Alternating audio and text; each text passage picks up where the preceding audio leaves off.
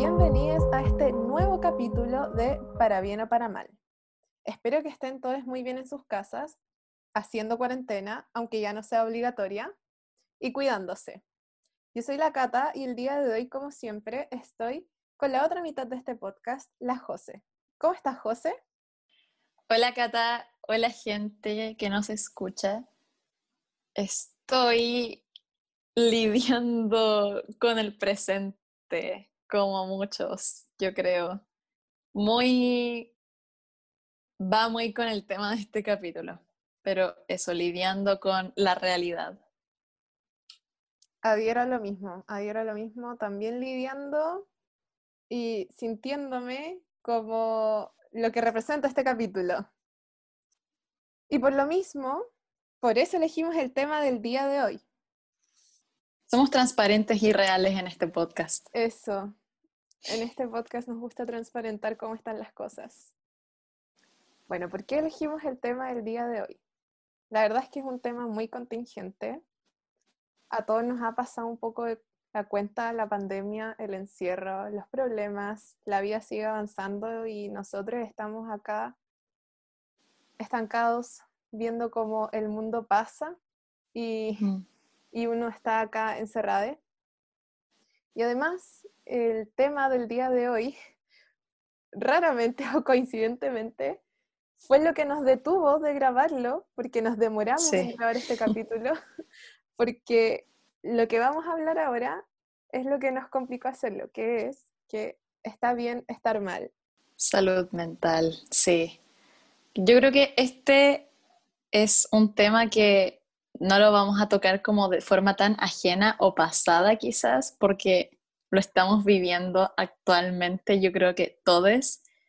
Y muchas de las cosas que decimos esta vez realmente son como autoconsejos que aún tenemos que trabajar en el presente y que aún nos cuesta mucho, a diferencia de quizás otros capítulos así.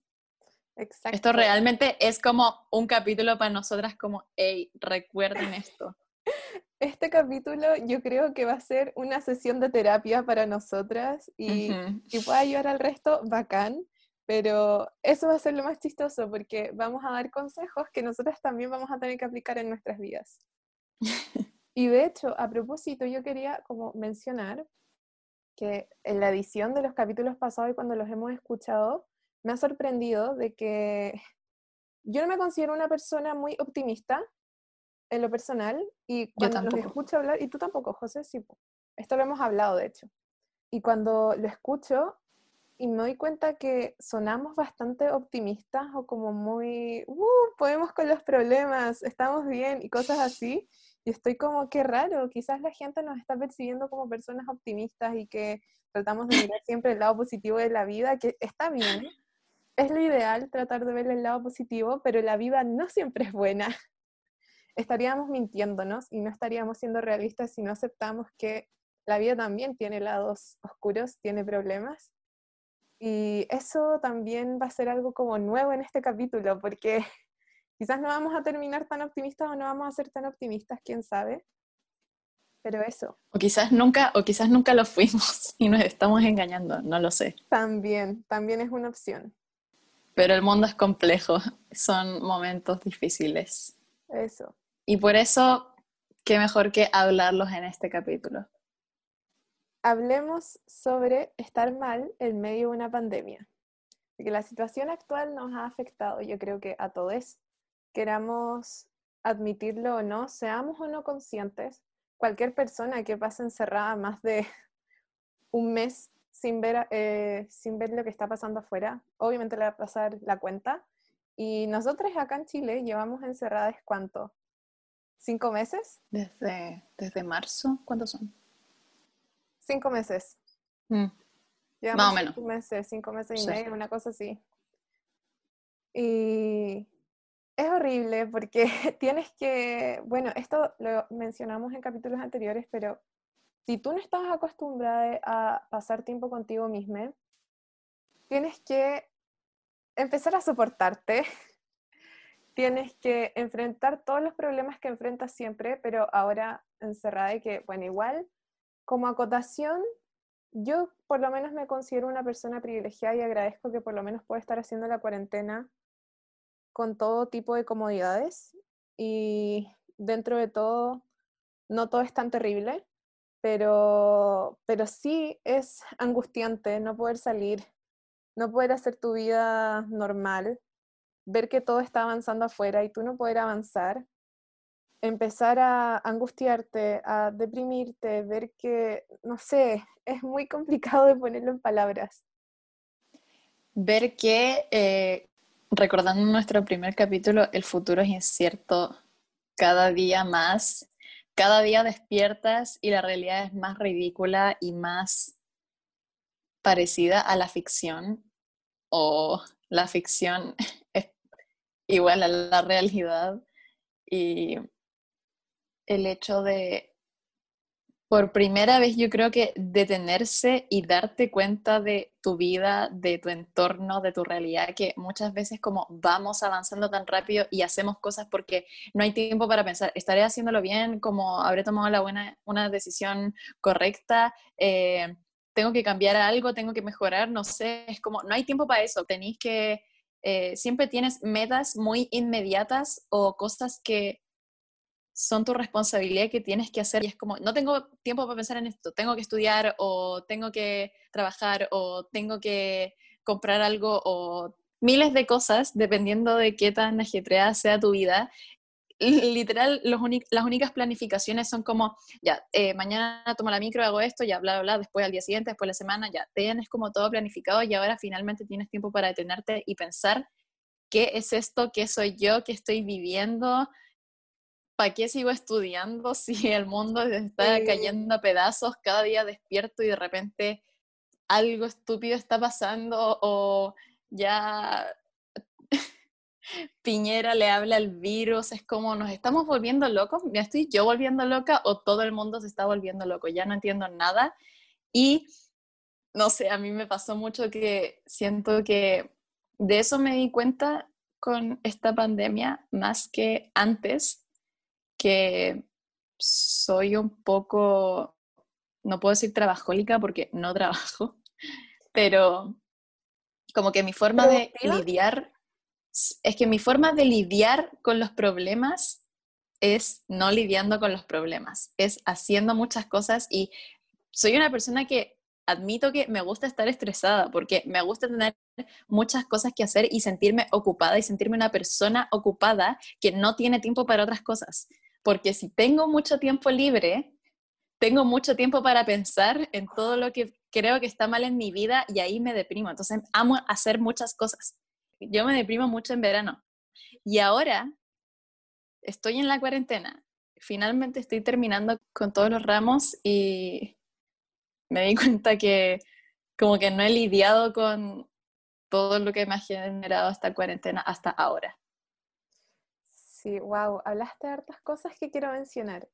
Una, lo de la productividad, que, ¡oh, qué horrible es eso! Es verdad, ahora yo creo que mucha gente se dio cuenta de que en este mundo que te exige ser productivo, no pares, continúa, continúa, continúa, trabaja, despiértate, anda a estudiar, si trabajas, anda a trabajar, muévete, muévete de un lugar a otro. Yo por lo menos me demoraba todos los días una hora y media, a veces incluso me podía demorar dos horas en ir onda de un trayecto a la U y de vuelta lo mismo.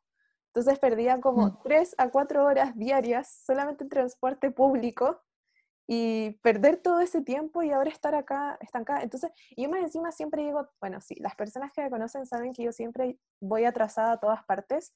Entonces, ahora no te Confirmo. siempre voy atrasada a todas partes. Entonces siempre estoy como, ah, ah moviendo, acelerada, estoy siempre muy acelerada por siempre estar atrasada con todo y haciendo muchas cosas también. Y ahora que esa productividad, que bueno, también nos siguen exigiendo, que eso también lo encuentro una estupidez que nos exijan la misma productividad estando en un... Porque la gente no acepta que estamos en una cosa, no es normal lo que estamos viviendo. Por eso creo que lo podemos hablar después, pero no es normal lo que estamos viviendo y encuentro una estupidez que nos exijan como si nada estuviera pasando, como que si todo está normal, como que si el mundo no se está cayendo a pedazos literal frente a nuestros ojos. Lo encuentro una real estupidez y lo encuentro irreal. Lo encuentro una distopía, la peor distopía de todas.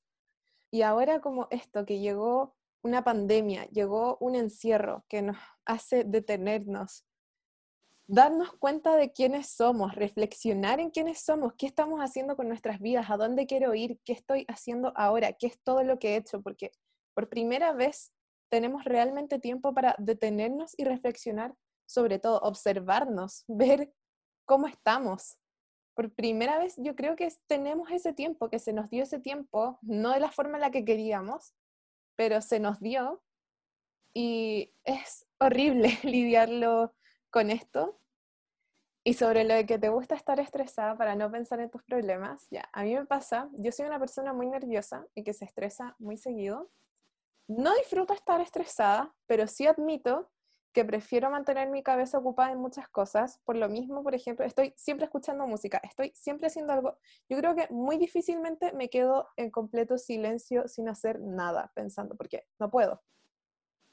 Tengo que estar haciendo cosas y eso también para mí ha significado un gran problema, porque si estoy mal, voy a tener que reconocerlo. No sé cómo reconocerlo porque nunca me he dado el tiempo para distinguir cómo se siente realmente estar mal y afectada por algo si es que nunca en mi vida me había dado el tiempo para reconocerlo porque siempre me lo estaba tapando, siempre estaba encontrando excusas para no detenerme y darme cuenta que algo no estaba bien conmigo. Porque siempre me estaba exigiendo cosas, siempre estaba... Yo admitir que me gusta igual la tranquilidad, no, no soy tan productiva. Soy productiva, pero no tanto como tú. Pero aún así no me daba el tiempo para, para detenerme y darme cuenta cómo realmente estaba, me estaba sintiendo. Y ahora que tengo por primera vez el momento para darme cuenta de lo que estoy sintiendo y estoy obligada a darme cuenta, ha sido súper difícil.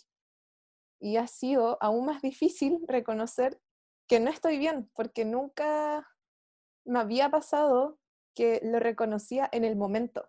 A mí siempre me ha pasado que cuando paso por una etapa en la que me siento más deprimida o más bajoneada, no sé, no tengo ánimo, cosas así, lo reconozco cuando ya pasó. sí. Ya pasó. A mí me pasa lo mismo. Lo ves más en retrospectiva. Eso, como, ay, estaba muy triste. O, ¿cómo, ¿cómo me sentí así? ¿Cómo llegué a sentirme así? Qué bueno que ahora estoy mejor pero siempre lo veía como hacia el pasado. Nunca lo viví 100% en el presente porque estaba más preocupada de pensar en mi futuro en ese momento y cuando llegaba el momento en el que estaba mejor, veía mi pasado, pero en ningún momento estaba pensando en mi presente. Y ahora por primera vez me detengo a pensar en mi presente y darme cuenta, así se siente reconocer que estoy mal. Sí, salud, salud por eso. salud por eso. Es que hoy yo también encuentro que es muy difícil entenderse actualmente en el presente, porque yo por lo menos por defecto tiendo a pensar que me siento mal en el presente o que soy infeliz en el presente y después cuando lo veo en retrospectiva empiezo a notar los matices de, oye, en verdad aquí en verdad fui feliz, o quizás, o quizás porque lo veo como en comparación con otros momentos, y es como, aquí sí fui feliz o fui más feliz que en otro momento, pero en el presente me cuesta mucho notar cómo estoy. Y eso es algo en lo que hay que trabajar, chiques. A mí me pasa exactamente lo mismo, me pasa exactamente lo mismo y de hecho, igual, ya, esto quizás es como un poco irme en la volada, con este comentario que hacer media acotación, pero si hay algo que siempre me ha molestado un poco, que yo soy muy consciente de esto, pero igual me molesta. Déjenme sufrir, déjenme sufrir, por favor. Como cuando uno se siente mal y te dicen como, ay, hay gente que tiene peores problemas que los tuyos.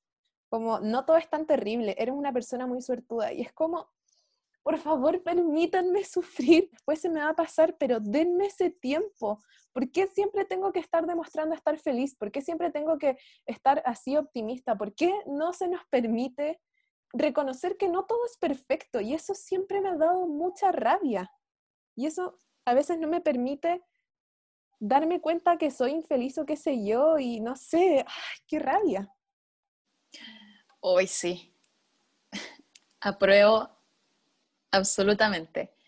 Es que siento que hay dos cosas en esa. Uno que como hemos vivido con muchas comodidades toda nuestra vida, siempre se nos dice, sobre todo como les adultos, agradece lo que tienes y hay una presión, por así decirlo, por ser feliz con esto y también una culpa porque es como, tengo todas las comodidades, tengo todo lo que una persona podría querer en la vida y aún así no me siento feliz y me hace sentir culpable, pero no lo puedo evitar y deja de, deja sentirme mal ya, como siento que eso es muy de minimizar los problemas ajenos, como a mí también me molesta, por ejemplo, cuando, este, este, este ejemplo es muy básico, pero cuando a famosillos, así como celebridades de Hollywood, les dicen, sí, estáis súper triste con tu mansión y tus millones y tus autos, y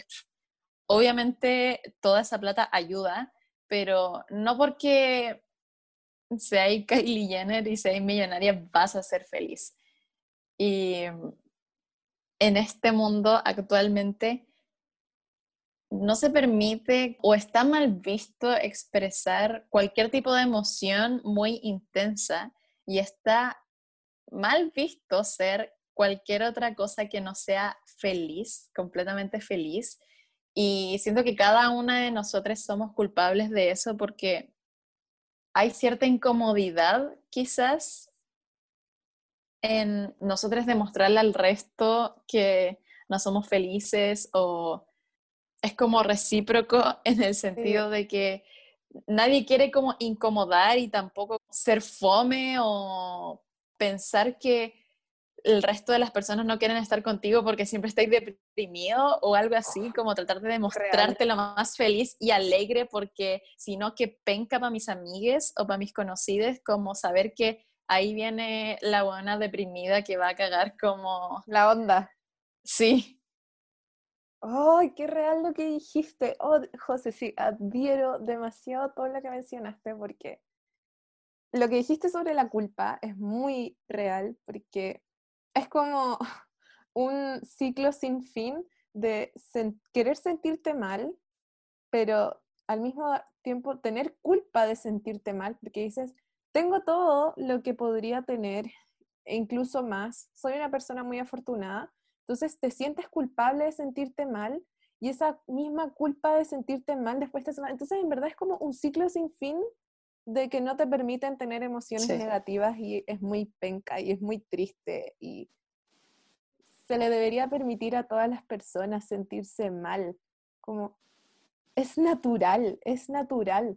No siempre vamos a estar bien y que una persona, o sea, es incorrecto minimizar los problemas del resto. Nadie sabe cómo los vive cada persona. Cada persona tiene sus formas de vivir sus emociones de distintas formas. Cada persona vive una vida muy distinta una de la otra y tiene distintas formas de enfrentar sus problemas y sus emociones. Y está muy mal minimizar los problemas del resto. Quizás algo que para mí sea muy mínimo para otra persona va a significar onda el fin de su mundo y viceversa. Y eso es algo que necesitamos como internalizar, porque yo creo que en el punto en el que, bueno, es que igual yo, esto es muy boomer, muy generación boomer, como minimizar tus problemas, porque siento que, siento que nuestra generación va encaminada a mejorar un poquito ese mundo en torno a hablar de la salud mental y reconocer que está bien estar mal, pero es tan boomer decir como, ay, tienes todo lo que podrías tener, no te sientas mal, hay gente que está muriendo de hambre. Y es como si sé que hay gente que está muriendo de hambre. Y no quiero que mis problemas parezcan ridículos ni superficiales, pero me duele. Por favor, permíteme sentir dolor. No me obligues a estar feliz siempre. Sé que podría estar feliz con todo lo que tengo, pero no necesariamente va a ser así siempre. Hoy muy real lo que dijiste. Es como algo muy generacional, en verdad. Como que nosotros somos eh, hoy me siento vieja ahora al estar como hablando de mi generación y defenderla un poco. Es como lo típico que hace la gente ya medio vieja que defiende a su generación y dice que las nuevas generaciones son penca. Pero según yo, las nuevas generaciones no son penca porque eh, somos los que nos estamos tratando todos los traumas generacionales y nos estamos preocupando de la salud mental y le estamos dando importancia a la salud mental en nuestra vida y de no reprimir las emociones y de no reprimir los rencores y los traumas y esas cosas, sino que tratarlos. Eso, permitirse sentirlos y después tratarlos. No estar reprimiéndolos, no estar ignorándolos ni haciendo como si nada, porque eso es algo muy que tienen las generaciones de nuestros papás, nuestras mamás, tíos, no sé, todas las generaciones más grandes. Eso es muy de esas generaciones, el decir, filo, de onda. Y ahí tú te das cuenta como cuando esos memes que dicen el mundo sería mucho más civilizado si es que los papás hicieran terapia, es muy real, muy real. Porque quizás no todos tendríamos los traumas que tenemos. Oye, es que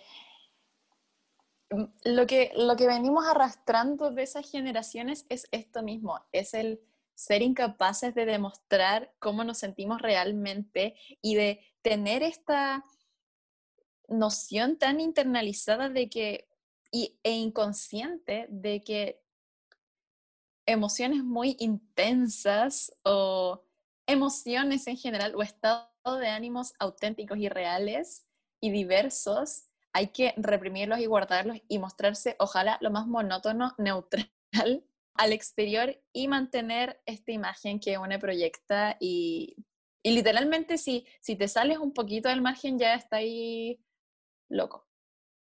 Ay, sí, es que eso lo Y prefiero, prefiero estar loca pero bien tratada mi salud mental que reprimir todo lo que siento. Amén. 100%. Eso lo de ser intenso ah, me llega personalmente porque a mí yo siempre he demostrado ser una persona... Sagitario. sí. Oh, mira, ¿para qué estamos con cosas? Yo de verdad me reconozco y hice las paces conmigo misma porque antes no me gustaba y no me soportaba por eso, porque encontraba que era una persona muy intensa, pero muy reprimida al mismo tiempo, porque yo casi nunca demuestro emociones y eso que es algo que me he reprochado y que recientemente, yo creo después de salir del colegio, empecé a demostrar un poco más cuando no estaba bien, porque antes de verdad nunca demostraba estar mal. O eso es lo que yo por lo menos siento. Pero sentía mucha vergüenza de ser intensa y como sentía mucha vergüenza de ser... Y dramática. Eso, intensa. Y extrema, y enojarse. Y... Eso, ah, como que se me prohibía sentirlo. Y a mí, a mí, por ejemplo, por lo menos nunca me he sentido cómoda en hablar sobre muchos de mis problemas o cuando, por lo general, no me siento como aceptando que estoy mal y mencionándoselo a la gente, en especial a amigas, porque como tú decías antes, yo siento que nadie quiere cargar con eso de que lata, está deprimida, nos va a arruinar la onda, que fome, mejor no me junto con esta persona y uno no quiere tampoco andar embarrándole la onda al resto como por estar sintiéndose mal, pero sorpresa, la vida no siempre es buena, la vida no siempre es feliz, la vida tiene cosas malas y todos pasamos por eso y quizás la solución a esto va a ser cuando empecemos a aceptarlo y hablarlo entre nosotros. Sí, a mí por lo menos me pasa que quiero hacerme como la que puede arreglarse las cosas solas y no necesito que nadie interfiera ni me ayude porque soy una mujer fuerte, independiente, que voy a solucionar mis problemas yo. Y eso es algo que siempre me ha enorgullecido de mí y de los demás, entonces trato de no cargarle mis problemas al resto porque siento que son míos para cargar, pero eso también se va al extremo de que prefiero no contarle nada al resto, porque asumo que o saben o que es mejor no contarles y me termino quedando callada y por lo mismo sintiendo que nadie igual podría entender por lo que estoy pasando. Oh, me siento muy identificada con lo último que dijiste. Demasiado identificada porque es como, bueno, no quería ponerme tan personal, pero creo que es inevitable ponerse personal con este tema, así que filo, si me va a servir de terapia y si puedo ayudar al resto, bienvenido sea. Internet es un mundo donde Internet ya tiene toda mi privacidad, ya no existe. Sí, no le cuenten a nadie. no le cuenten a nadie mis problemas, por favor.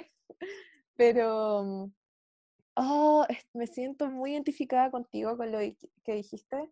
Me siento muy identificada contigo con eso de que prefieres no contarle al resto de tus problemas para no cargarles con las cosas y que después eso lo llevas a un extremo porque después como que no, no sientes que nadie te va a entender y oh, me pasa mucho. Y de hecho en estos momentos en parte siento que lo estoy viviendo, que mm, no me gusta sentir que estoy molestando al resto, y estoy como siendo una incomodidad, que estoy siendo como una distracción o que nunca me...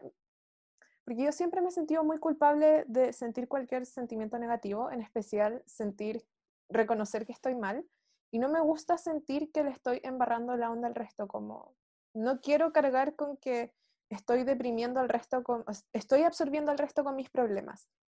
Y llevo eso a un extremo en el que no lo hablo y después digo, quiero contarte, o, o sea, no lo digo así como directamente hacia ti, pero como quiero contarle al resto cómo me siento, pero siento que no me van a entender porque ni yo misma me entiendo y tampoco quiero absorber a nadie mis problemas, pero si no hablo mis problemas, no sé qué va a pasar conmigo.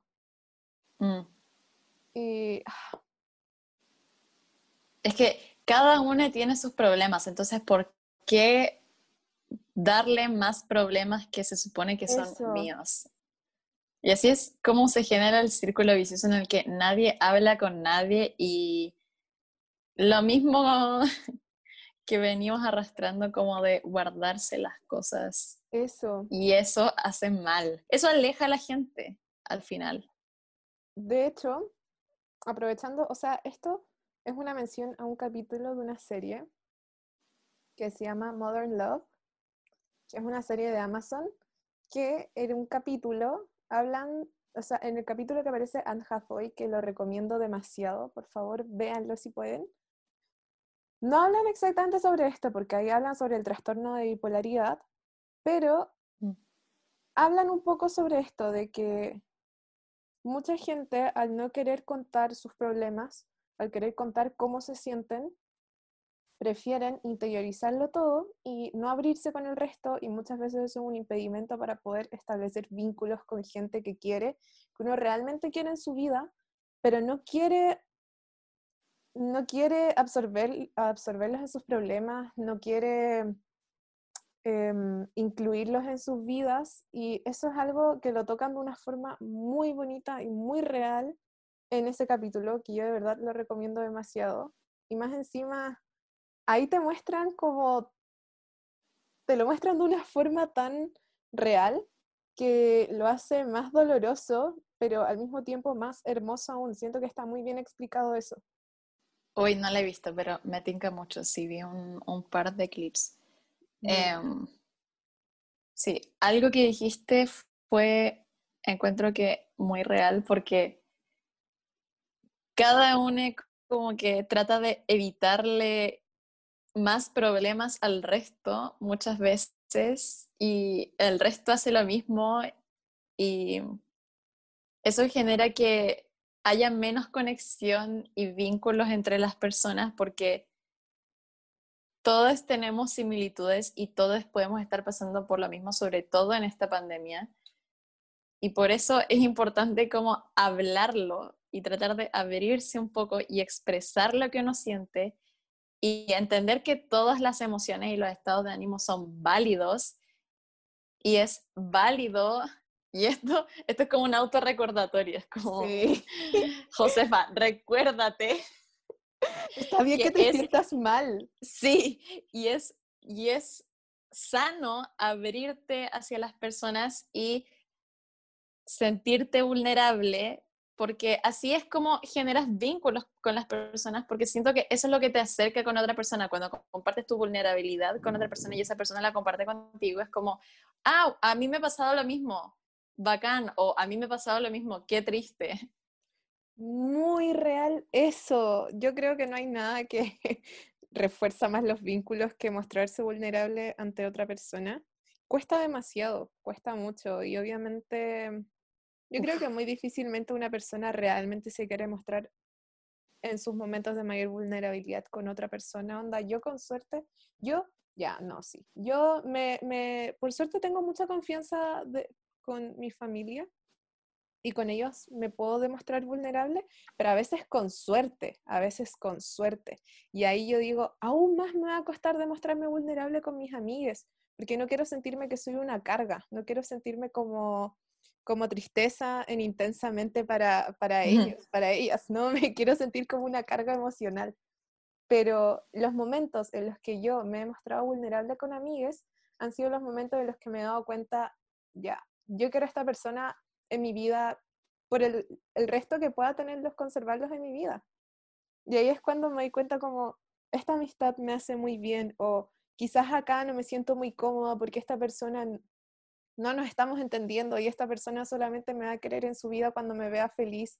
Y eso no mm. está bien al final, porque la idea es que tú te puedas sentir cómodo y puedas ser tú misma con una persona en todas tus emociones que el resto te acepte tal y como eres cuando estés pasando por todas tus emociones, como, bueno, esto es muy como las amistades que son solamente en las buenas y las amistades que son en las buenas y en las malas, mm, muy eso, pero los momentos cuando uno está más vulnerable y se abre con otros y ves que la otra persona como que no quiere ser parte de eso y no te quiere acompañar, tampoco es tan malo porque al final te hace darte cuenta de que quizás esa no era una amistad que te iba a aportar mucho, era una amistad que iba a ser más temporal para buenos recuerdos, pero quizás no te iba a acompañar siempre.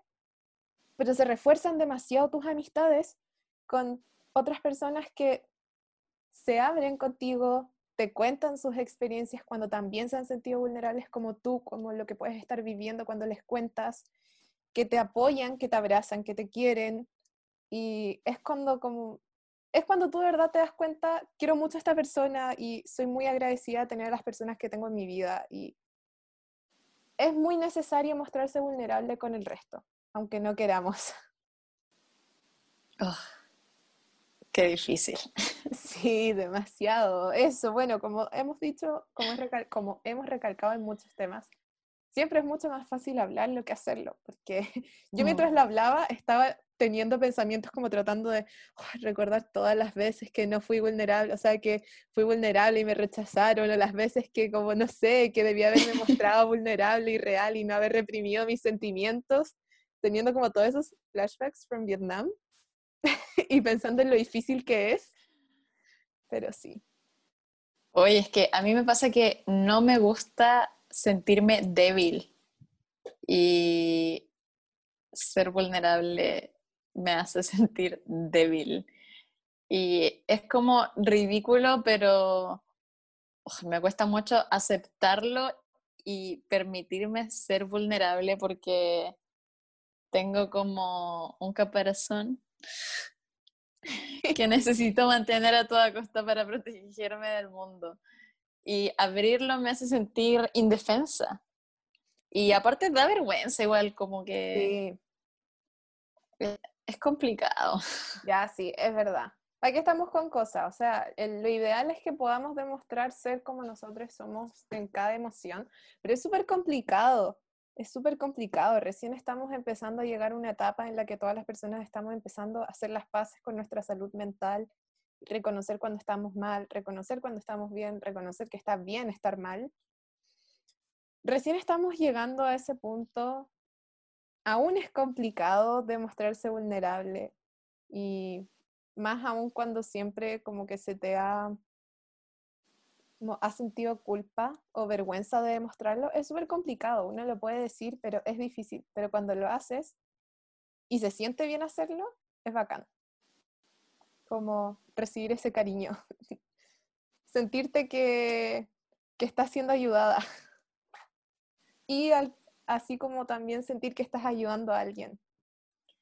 Si algo aprendimos de intensamente fue que la tristeza igual es necesaria en la vida como todas las emociones y reprimirlos y evitarlos y evitar sentirlos y vivir a través de lo que sentimos y permitirnos quedarnos con esa emoción y no tratar de sacarla para seguir avanzando normalmente con nuestra vida, sino que realmente detenerse a sentirlo, es muy necesario porque si lo evitamos al final siempre va a ser para peor. Que con respecto a siempre como tener este, como lo que mencionabas antes, José, de siempre tener como este caparazón, que no quieres demostrarte estar mal, que no quieres demostrarte vulnerable porque te hace sentir débil. Em, me pasa muy parecido porque es como, no me gusta que me vean con pena. No me gusta que me miren mm. como con pena, como pobrecita, está sintiéndose mal, lo está pasando mal, como que me hablen con pena, que se dirijan a mí con pena y que me miren con pena.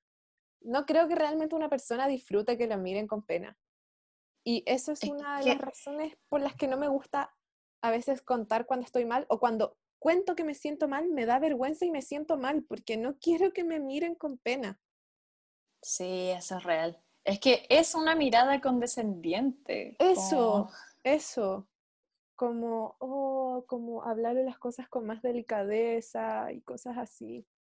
Y es penca, no sé cómo explicarlo, pero no es, no se siente cómodo que te miren con pena cuando uno admite estar mal. Y esa es una de las cosas malas de por qué uno muchas veces, o yo por lo menos, yo creo que muchas personas no les gusta abrirse cuando se sienten mal y prefieren guardárselo para, para unos mismos porque quieren ahorrarse esos momentos.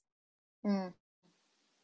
Pero siento que eso va muy de la mano con, con que no hacemos las paces ni reconocemos que está bien sentir sentimientos como ligados a la tristeza y momentos negativos y vivirlos, permitirnos vivirlos y experimentarlos. Siento que está muy ligado con eso el que te miren con pena cuando estás con pena. Es que te definen, es como si te definieran por lo que te está pasando. Eso. Y eso siempre es penca. Háblame realmente o trátame como una persona, no solo porque no solo por lo que estoy pasando o no solo por lo que me pasó. Y eso aplica para muchas situaciones de la vida, encuentro. Sí. Que te reducen a eso, a tu problema. Eso, sí, que te reducen a tu, problema, entre comillas. Sí, oh, esa es, una, es la mejor forma de explicarlo. Creo que no estamos acostumbrados ni nos sentimos cómodos a lidiar con sentimientos negativos. Si no estamos acostumbrados a lidiar con sentimientos negativos con nosotros mismos, menos vamos a estar con los sentimientos negativos de las otras personas y eso muchas veces genera incomodidad al tratar con una persona que tú sabes que está pasando por un mal momento. Y muchas veces uno trata de esa forma condescendiente al resto sin notarlo, simplemente porque no sabemos cómo lidiar con los sentimientos, entre comillas, negativos, que en verdad simplemente son sentimientos. Y más encima, como tú eres la persona que se siente mal, todo el resto te lo dice como desde su, entre comillas, felicidad o estar sintiéndose bien. Mm. Entonces te ven como que tú eres la persona que está perturbando el ambiente con tu tristeza, como tú eres la persona que está mal. Tú no tienes un problema, tú eres el problema, eso es lo que te dicen. Es como intensamente. Sí, como que tristeza es el problema, ándate. No aportas. Es que es eso. Ah, y sobre lo que dijiste antes, sobre que todos nos sentimos un poco incómodos porque no sabemos lidiar bien ni con nosotros mismos, menos con el resto, te lo resumo así nomás. Yo nunca sé qué hacer cuando una persona llora. Porque hay gente que cada uno es distinto, entonces al final termino preguntándole como, hey, ¿qué queréis que haga? Como, ¿te gusta que te abracen? ¿Queréis que te deje solo un rato o qué hago? Porque siempre es incómodo y nunca sé qué hacer. Es muy real eso, muy real. Yo, sí, yo he llegado a la conclusión de que creo que lo mejor es, ya bueno, uno siempre va a pasar por estos momentos, el primer momento en el que vas a ver una persona llorar y no vas a saber cómo reaccionar, pero si vuelve a pasar, quizás lo mejor sería preguntarle a esa persona, ¿cómo te sientes más cómoda? Porque quizás tú quieres abrazar a esa persona porque esa es tu forma de lidiar con la tristeza, pero a esa persona no le gusta que la abracen.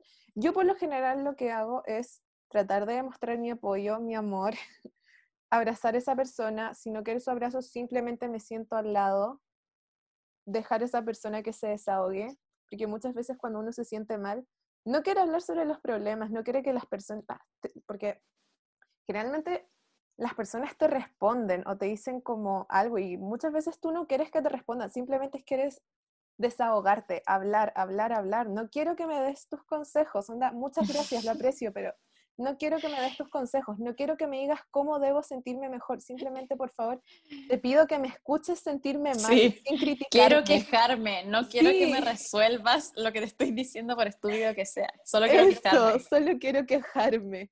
Entonces, a menos a que la persona diga como, o no me demuestre que quiere salir de ese estado y necesita consejos y puedo darle consejos, que no practico en mi vida, pero que puedo darlos, tiendo a hacerlo. Pero creo que lo mejor es preguntarle a la persona cuál es su mejor forma, o sea, cuál es su forma adecuada de lidiar con el dolor, porque no todos lidiamos con el dolor de la misma forma. Sí, es cierto y sobre reconocerse y reconocer que uno está mal y permitirse sentir esos sentimientos. A mí una escena que me llega muy, está, está atesorada en mi corazón y en mi memoria y que encuentro que es una forma muy bonita de explicarlo, es en Call Me By Your Name, en la escena final, cuando el papá le dice, ¡ay, qué doloroso! ¡Qué doloroso! Cuando el papá le dice a Elio, permítete sentir lo que estás sintiendo en estos momentos. Así vas a poder abrazar los buenos recuerdos, pero también permítete sentir la pena que estás sintiendo. Porque es válido, es igual de válido sentirse mal, sentirse, permitirse sentir el duelo de las distintas experiencias por las que pasamos. No, creo que es peor al final reprimirlo, al final esas cosas se terminan acumulando y tenemos que permitirnos sentir la pena. Una vez más, gracias por tanto, Timothy Chalamet. Como que eso resume todo este capítulo. Chao, nos vamos. Sí, adiós. pero, pero sí, eso es muy cierto. Hay que sentirlo, gente, porque hay mucha presión para ser feliz y a veces es complicado. Para algunos es más fácil que para otros. Hay que... Tampoco voy a tildar de mentirosos o falsos a la gente que anda alegre por la vida como la mayoría de las veces. Yo lo encuentro un poco admirable ahora. Antes era como, ¿cómo lo hacen? No, es imposible. Pero para algunos lamentablemente es más difícil que para otros. Y para mí por lo menos siempre ha sido un poco poco realista la noción de ser feliz, porque como ya dije, viendo en retrospectiva, siento que la mayoría de mi vida no me he sentido así y siento que es como más estar feliz para mí que ser feliz en general. Y aún estoy trabajando en ello porque entiendo que el hecho de ser feliz es como más una cosa de aceptación que estar alegre y contento y bacán todos los días de la vida es como más de aceptarlo y ser agradecido, pero a mí me cuesta mucho, por lo menos. Sobre lo de ser feliz, es muy real lo que tú dijiste. Yo por lo menos llegué a la conclusión, después de mucho sufrir y sentirme mal y sentir culpa, porque creo que eso es algo muy triste y que se nos haga sentir culpa por no estar felices, por no estar demostrando estar felices, porque es como, deberías ser más agradecido por lo que tienes. E, es un poco lo que ya mencionamos, ya lo hablamos, pero como para no tener que lidiar con tanto ese dolor de, y esa culpa de no sentirme feliz, llegué a la conclusión de que yo creo que la vida no es que sea una vida feliz o una vida triste o no. Es una vida que tiene momentos felices, un conjunto de momentos felices, pero no es solamente una emoción que está dominando tu vida por un momento, sino momentos felices que se van presentando en tu vida. Yo muy pocas veces también como tú em, he sido como capaz de reconocer cuando estoy, he estado siendo feliz. Cuando lo reconozco, lo atesoro, lo atesoro en mi corazón, como cuando te das cuenta, como cuando te, te sales del momento y lo puedes apreciar y darte cuenta como, wow, estoy siendo muy feliz en este momento. Esas cosas son muy bonitas y yo creo que ahí tú te das cuenta que quizás estamos en una lucha inalcanzable por llegar a encontrar la felicidad, porque la felicidad es algo muy subjetivo. Yo creo que hace bien darse cuenta, bueno, en verdad esto es un poco mi mirada, no quiero predicar ni andar como diciendo, no, así es la cosa. Es mi mirada que yo creo que para hacer un poco las paces con el sentimiento de la felicidad y para no sentirnos culpables con eso, está bien reconocer que la felicidad no es un sentimiento dominante, sino hay momentos felices, hay momentos tristes, hay distintos momentos en nuestras vidas.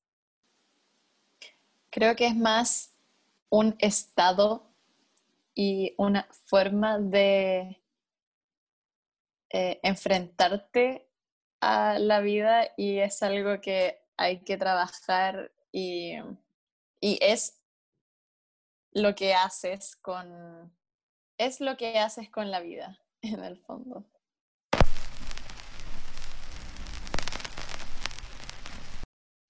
Bueno, ahora les queremos dar un par de consejos para poder subir un poco el ánimo, que claramente no aplicamos muchas veces en nuestras vidas, pero bueno, también son consejos para nosotras. Este Estos consejos es un recordatorio hacia nosotras. No aplicamos la mitad, ¿ok? Exacto. Pero bueno, igual sirven, así que se los vamos a dar. Consejo número uno, es muy importante buscar ayuda cuando uno está mal.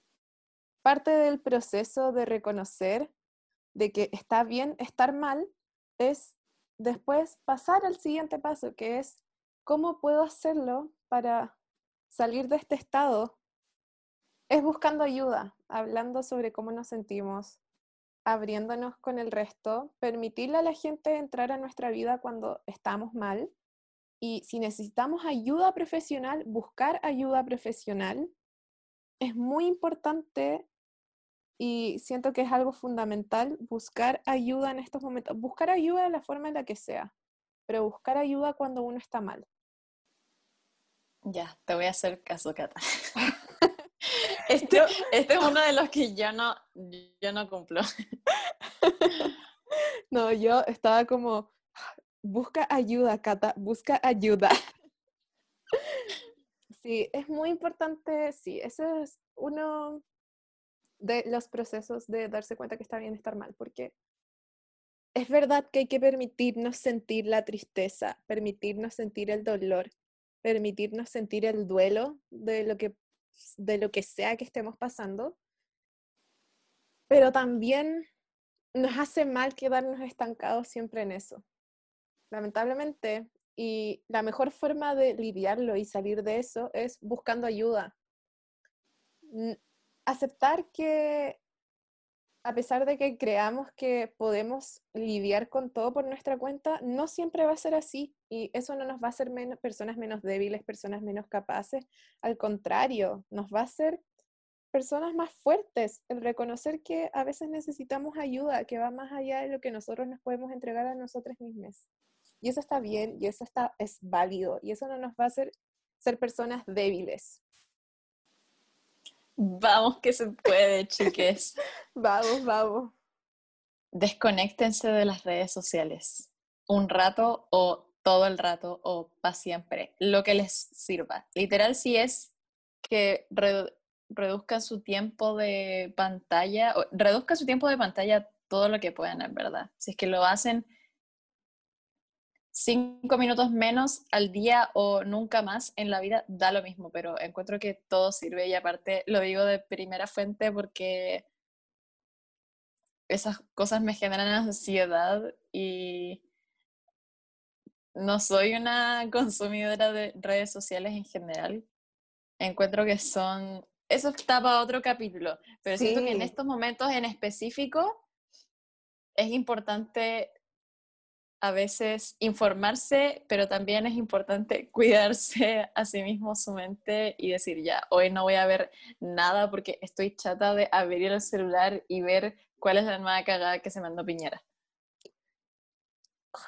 Ese punto me duele, me duele demasiado porque yo siempre tengo esta, esta como entre comillas discusión con mi mamá porque me dice, por favor desconéctate del celular, no leas más noticias, te hace mal saber que está quedando, que literal el mundo se está cayendo a pedazos.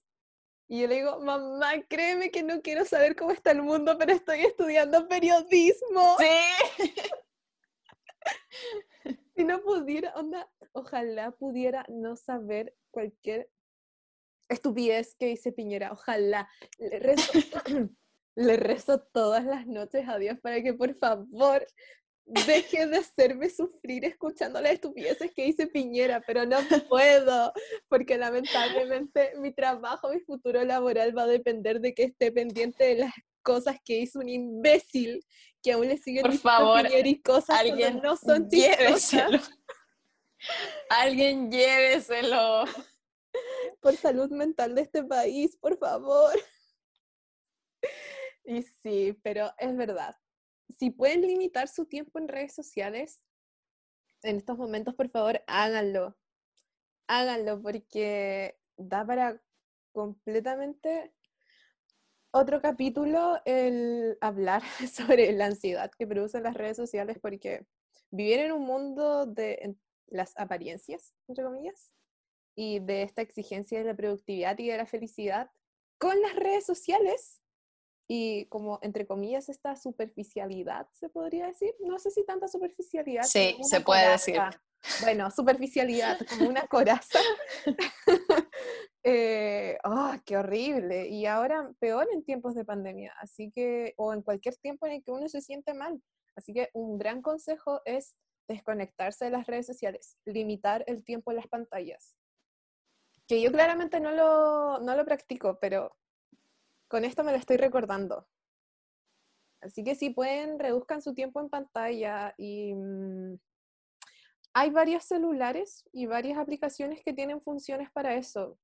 Podemos subirla al Instagram del podcast, que hoy en día hay varios celulares que vienen con programas incluidos que son para limitar tu tiempo en pantalla o que te hacen un reporte semanal de cuánto tiempo estuviste en pantalla. Y cuando ves que estuviste tantas horas, te hace sentir tan culpable que dices, no, necesito hacer más, hacer cosas como que me hagan bien, no gastar mis horas en eso. Así que se los vamos a subir para que, para que lo tengan en cuenta si es que quieren reducir su tiempo en redes sociales. Otro consejo es encontrar cosas que nos gusten hacer, hobbies que nos distraigan, como dibujar, pintar, leer, Em, no sé, hacer ejercicio, cocinar, muchas cosas. Y algo que igual ha sido bacán de esta pandemia ha sido que hemos tenido tanto tiempo, bueno, entre comillas, porque ya cuando uno ya está en clases, lamentablemente, como ya lo mencionamos, nos siguen exigiendo la misma productividad inútil de siempre como si todo estuviera bien cuando claramente no todo está bien. Em, pero es muy bacán encontrar cosas que te gustan hacer, que te entretienen, que te distraen, te despejan. Así que mm, esto en verdad todo el mundo lo dice y probablemente no somos las primeras ni vamos a ser las últimas en recomendarles que encuentren un pasatiempo, un hobby, pero es entretenido y es bacán y te despeja y te, encontrar algo que nos relaje y que nos haga sentir bien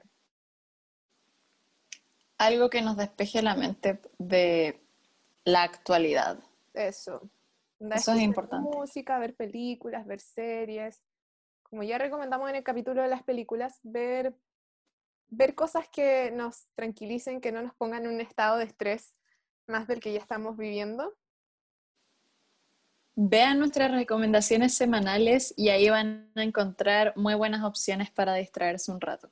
Exacto. Esas recomendaciones las hacemos con mucho cariño, mucho amor y pensadas para que se puedan distraer.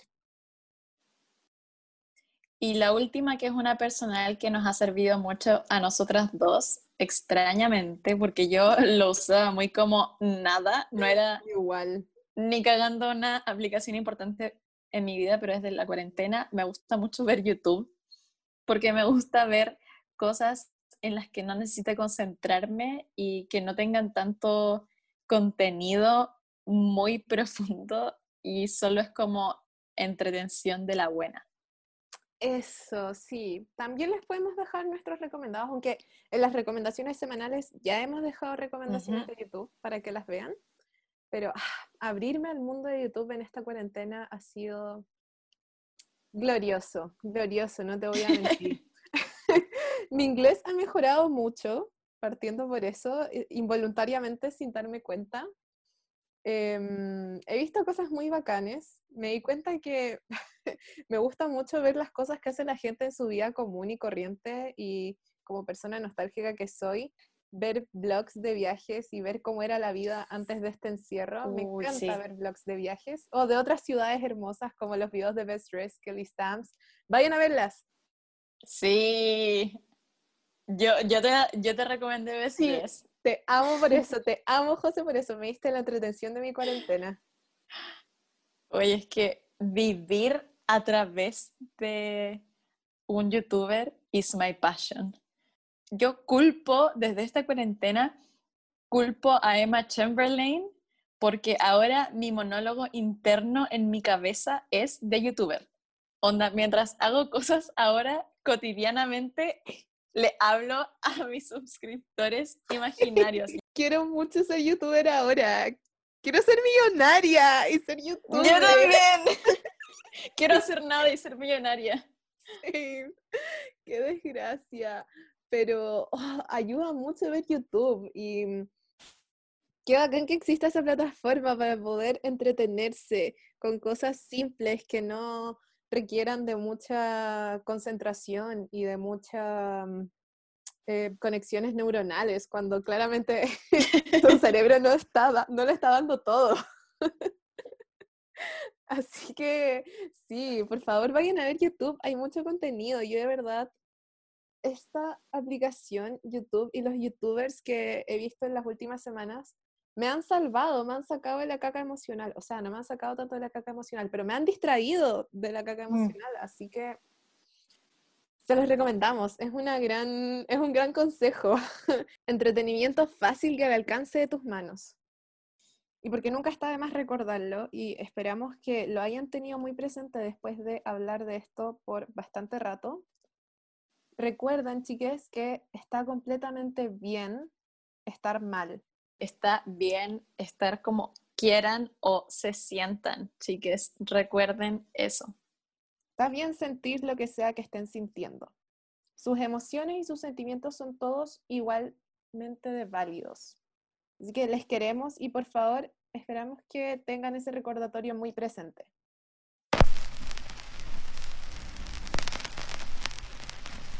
Y así termina un nuevo capítulo de Para bien o para mal, con nuestros corazoncitos abiertos. Si les gustó este capítulo, síganos en Instagram y compártanos, porque subimos generalmente cosas muy bacanes con mucho cariño y dedicación. Nos encuentran como Para bien o para mal podcast. Para bien o para mal podcast.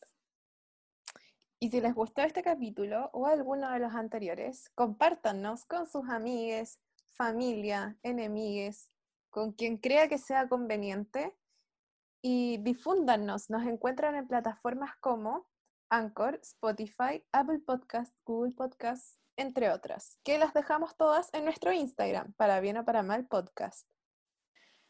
Nuevamente, gracias por escuchar y llegar hasta el final con nosotras y nos vamos con una reflexión final.